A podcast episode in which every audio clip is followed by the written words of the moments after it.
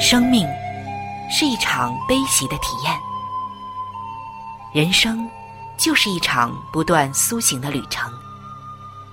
心灵的方向错了，就无法感受生命的喜悦。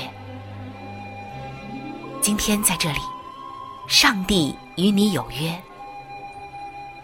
认识上帝是一场盛大的遇见，它能使你沉淀心灵的浮躁。过滤往日的忧伤，带你触摸心灵与生命的神圣所在。上帝说：“你的心需要休息。”各位亲爱的听众朋友，这里是希望福音电台为您带来的福音节目《触动的心灵》，我是主持人春雨。让我们在这里。远离心灵的疲惫，回归上帝的抚慰，触动心灵的每一丝感动，都让它留住。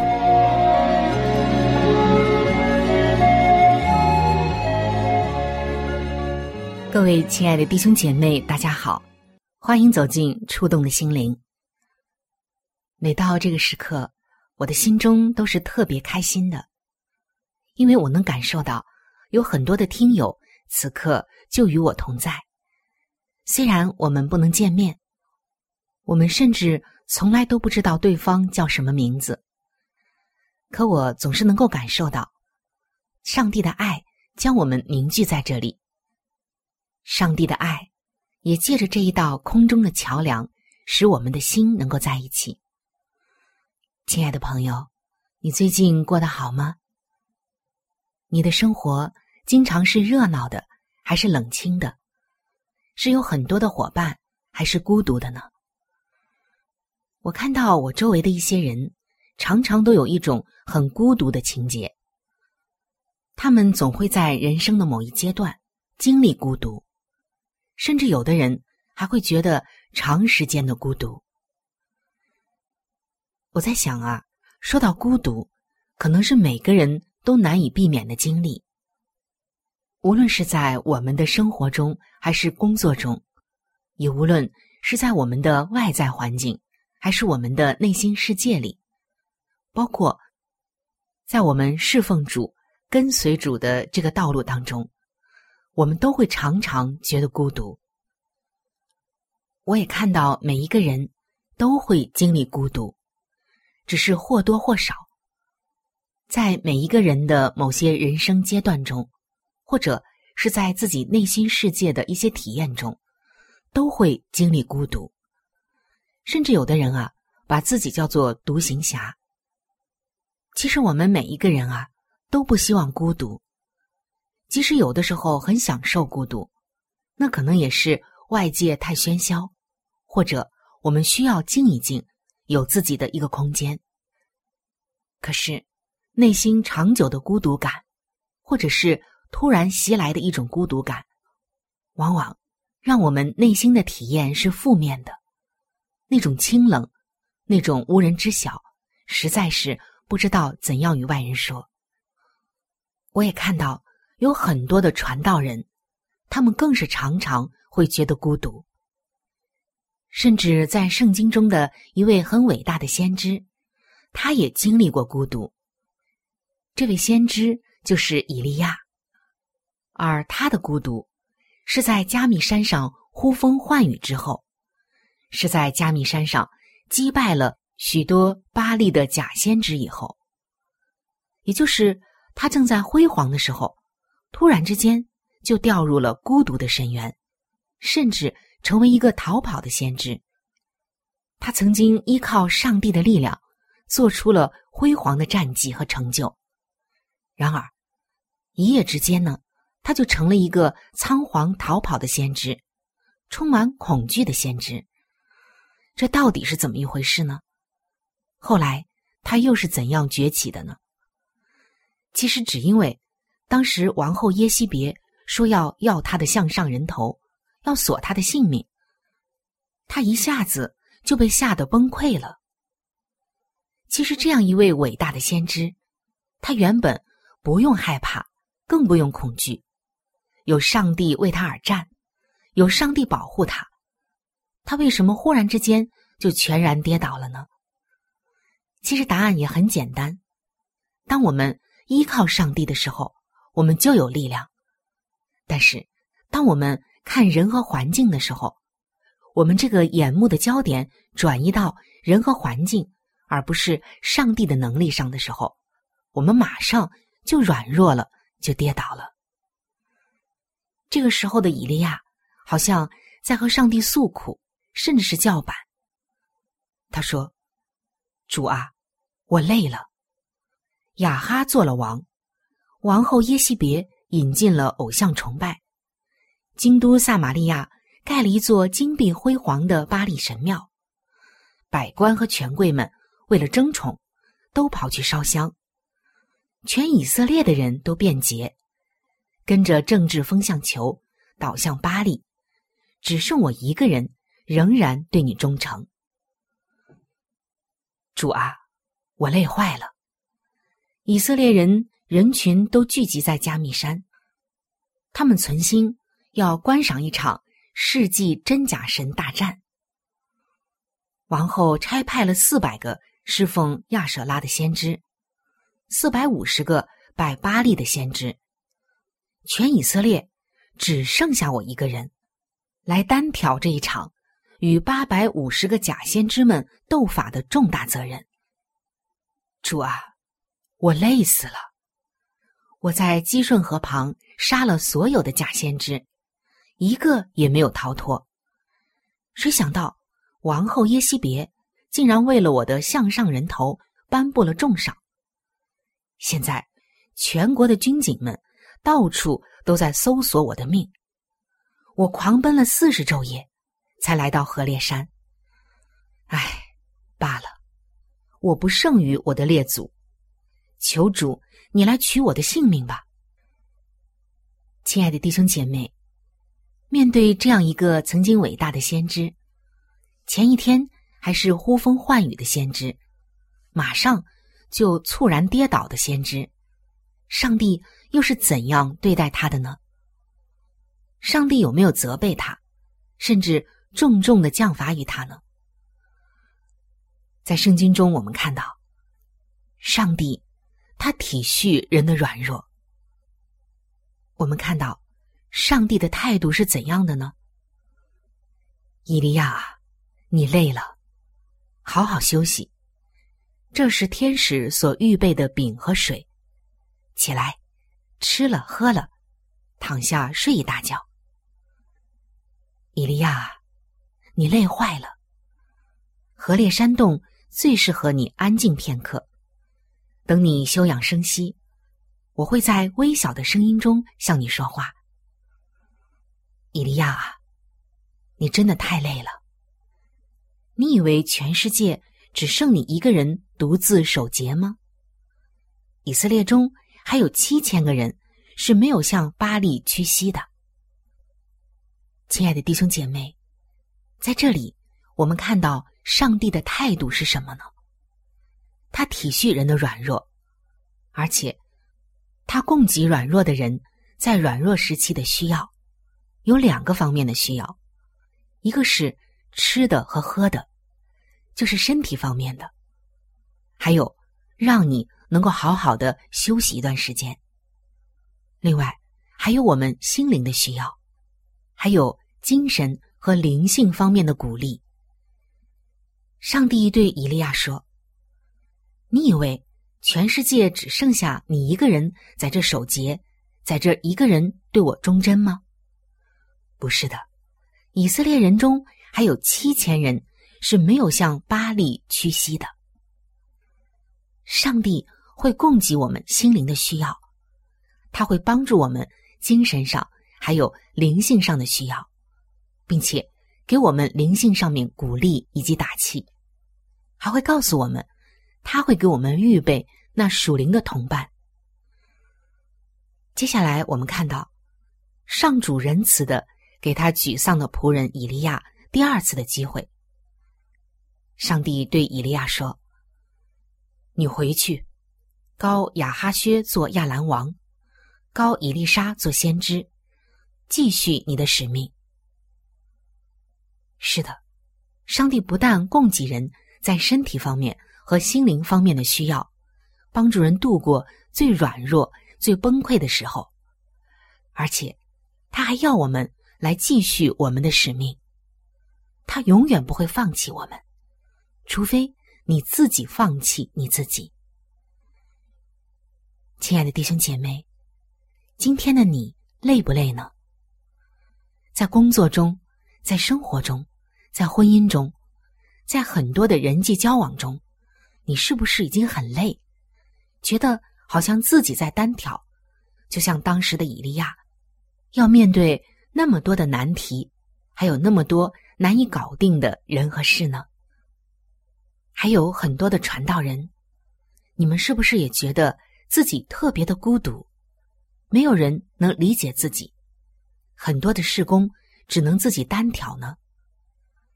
全教会只剩下我一个人热心爱主，正道、查经、慕道班，只有我的肩膀担负着重任；探访，只有我的脚付着代价；个人布道。也只有我的口出了福音。清扫教会的时候，也只有我手拿着扫把，怎么能不累呢？怎么能够不孤独呢？今天的你，是不是也像以利亚一样累坏了呢？亲爱的朋友，有一位自称是孤独侠的人，他是一位传道人。他最近就和我们分享了他曾经的一段经历。他说：“曾经有很长一段时间，他都是以孤独侠来自称的。他统计了一下，自己教会的教友一共有一千四百人。那我们听着还是觉得这个教友的人数还是蛮多的，是个很大的教会。而在这一千四百个教友中，他又做了一个详细的统计，就发现外乡的教友有七十五人。”老年的教友有四十五人，生病的、住院的有二十五人，经常不来做礼拜的有三百人，还有那些疲惫的上班族有六百人，还有自己的孩子还很年幼，还是婴幼儿的爸爸妈妈，这一部分教友占了八十五人，再有就是丝毫没有服侍意愿的。这些教友呢，有两百五十人，还有就是一些缺乏经验的，有十八个人。好了，从一千四百个教友中，把这些人数一减，他发现只剩下两个人，而这两个人当中有一个就是他。所以他说那段时间啊，难怪我觉得累死了。但是后来，上帝让我看到，真的。上帝给我预备了很多属灵的同伴，是我原先没有看到的。上帝也供给了我生活的需要，真的，还有很多人是未曾向巴黎屈膝的，只是当时我的眼睛给蒙住了。所以他就说：“孤独侠和以利亚呀，我们称赞你们是中流砥柱、力挽狂澜的勇气，可是。”只剩下你一个人热心吗？真的是这样吗？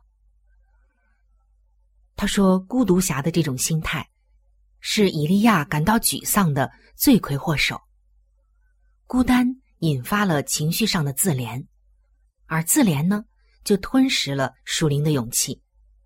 软弱也导致了心灵的沮丧，看自己是一个孤独侠、独行侠。”暂时呢，会满足了潜意识里的这种英雄感，但是最终啊，把自己推往了自我怀疑的深深的泥潭里，还会哀叹：罢了，我不胜于我的列祖。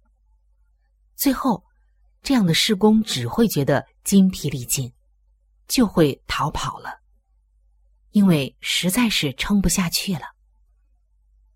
亲爱的弟兄姐妹，今天上帝。借着以利亚的故事，还有我们常常无法摆脱的孤独感，是在告诉我们，也是在亲切的带着爱向我们说话。他要告诉我们这样一件事：以利亚在开始他的工作以前，应该先找几个属灵的同伴。你看，圣经中大卫结交了约拿丹，成为肝胆相照的朋友。保罗拣选了希拉，成为他同甘共苦的同工。摩西也提携了约书亚，成为分担重任的伙伴。耶利米也雇佣了八路，成为了形影不离的肢体。你会看到，有人了解，有人支持，有人欣赏，有人鼓励，有人同工。那么以利亚是不会落到。在罗藤树下求死的绝境的，你看这位先知，原本在一天之前，还是一个呼风唤雨的先知，一个人啊，可以说立错了众假神，许多的巴利先知都被他打败。但是，仅仅一夜之间，他不仅仅啊觉得孤独，觉得恐惧和崩溃，甚至觉得不想活了。他想让上帝干脆取了他的性命算了。所以我们看到，当我们离开上帝的供给，一个人单打独斗的时候，这个力量是多么的薄弱。当然，上帝体恤我们一切的软弱，他也供给我们应该有的需要，但是，他更会供给我们属灵的同伴。圣经说，肢体之间。要彼此扶持，这样才能在彼此软弱的时候互相提携和鼓励，而这样的力量才是最大的。那么今天的你有没有觉得孤独呢？你的孤独是不是觉得不能结交到真正的好友和属灵的同伴呢？那么结交好友的秘诀是什么呢？从圣经中我们就可以知道。你要找到什么样的好友和属灵的同伴呢？他带会查经，你热烈发言；他去讲道或者是布道，你就用祷告来支持他。他教查经，那么你就邀请人来上课。他指挥诗班，你可以做诗班的班员。他预备爱的宴席，你可以来处理善后的事情。在我们的生活中，有着太多太多的问题以及挑战，甚至每一天和每一天都不一样。这就像我们生命中一个个的巴利一样，我们需要打败这一个个的巴利的假神。而当你去挑战巴利的时候，你的这一位友人和属灵的同伴，他也会与你同行，因为他或者他们。是上帝为你预备的，早就为你预备的。当你觉得只剩下你一个人大发热心的时候，不要忘记，上帝说：“我还预备了七千人，是未向巴黎屈膝的。”那最后，让我们看一看，以利亚他累不累呢？不累。还有伟大的使徒保罗，他累不累呢？曾经也累，但后来呢？他觉得不累。今天，愿我们也能够效学这些圣经的先祖与先贤，即使是在最软弱的时候，也来依靠上帝的力量，供给我们的需要，并且求上帝来赐给你那属灵的同伴，你将不会觉得孤独，你也不会觉得那么累了。即使有的时候只剩下你一个人的时候。你也不会觉得孤独，因为有主站在你的旁边。愿我们都能走出孤独的情节，依靠上帝来打那美好的仗。清风吹过树梢，树叶儿呀翩翩摇，看不见摸不着。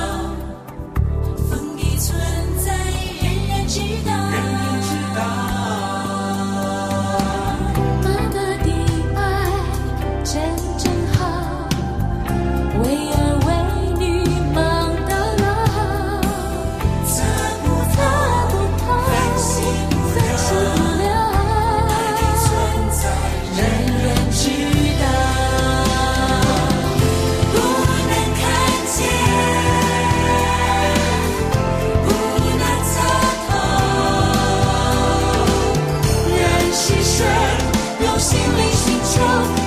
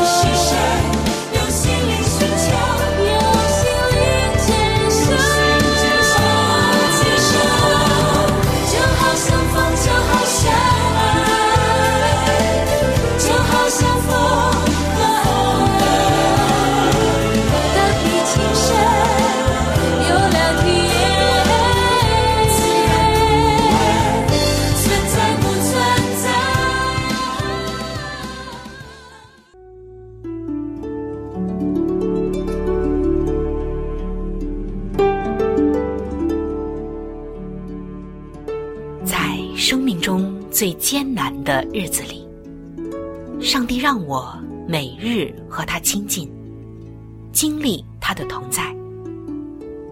借着每日灵修，他使我走出了生命的低谷，一次又一次的，使我重新找回了新的生命和喜乐的泉源。上帝借着每日灵修。来证明他的同在、看顾和关怀，使我与他建立起更加亲密的关系。要想有健康的属灵光景，就需要每日与主同行。请您与我一同进入每日灵修。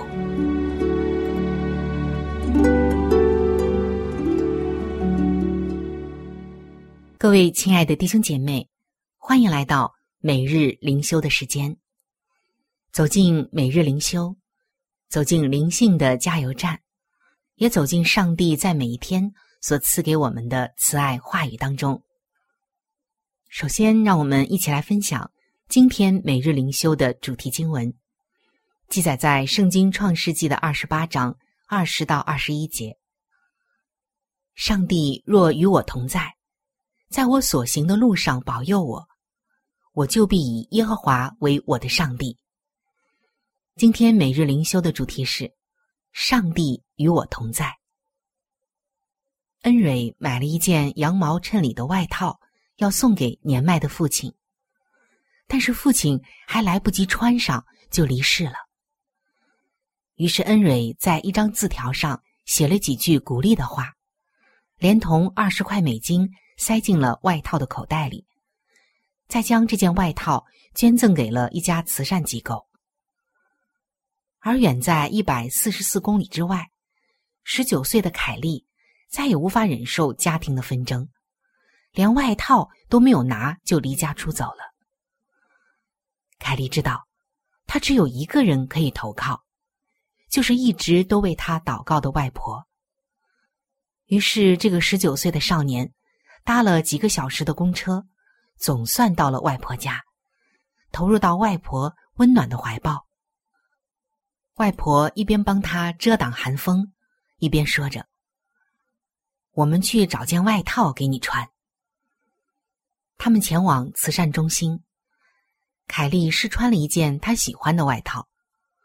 当他把手伸进口袋时，发现了一个信封，里头装着的。正是恩蕊放在里面的二十块美金，还有恩蕊所留下的那一张鼓励的字条。在圣经中，我们也看到，雅各因为担心会遭到哥哥的杀害，而逃离了充满纷争的家。在逃离的路途中，雅各在夜间休息的时候，上帝在他的梦中向他显现，说：“我也与你同在。”你无论往哪里去，我必保佑你。雅各许愿说：“上帝若给我食物吃，衣服穿，我就必以耶和华为我的上帝。”雅各立下了石柱，并将那个地方起名为“上帝的殿”。凯利也随身携带着恩蕊所写的字条和那二十块美金，奔走前面的道路。在今天，无论是石柱或是字条，都在提醒我们：不管往何处去，上帝必与我们同在。亲爱的弟兄姐妹，当你想要逃避的时候，你会去什么地方呢？你会寻求谁的帮助呢？你又如何提醒自己，上帝时刻与你同在呢？愿我们随时都能够向天父来求助，帮助我们凡事先来寻求他。各位亲爱的朋友，我们今天的节目到这里就要向您说再见了。我真诚的邀请您来认识这一位爱你的上帝，你的人生将会成为蒙福的人生。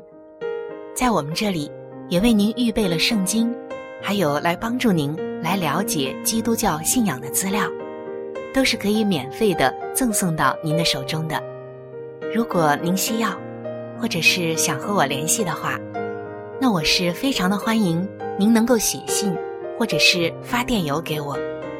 来信请寄：香港九龙尖沙咀山林道二六杠二八号。山是大山的山，林是树林的林。香港九龙尖沙咀山林道二六杠二八号，您写“春雨收”就可以了。春是春天的春，雨是雨水的雨。如果您想发电邮的话，请记我的个人邮箱，我的邮箱是 c h u n y u at v o h c 点 c n。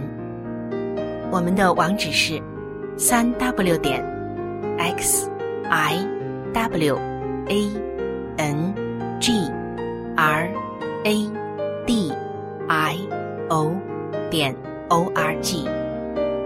我期待着您的来信，愿上帝的爱伴随您一生。我们下期节目再会。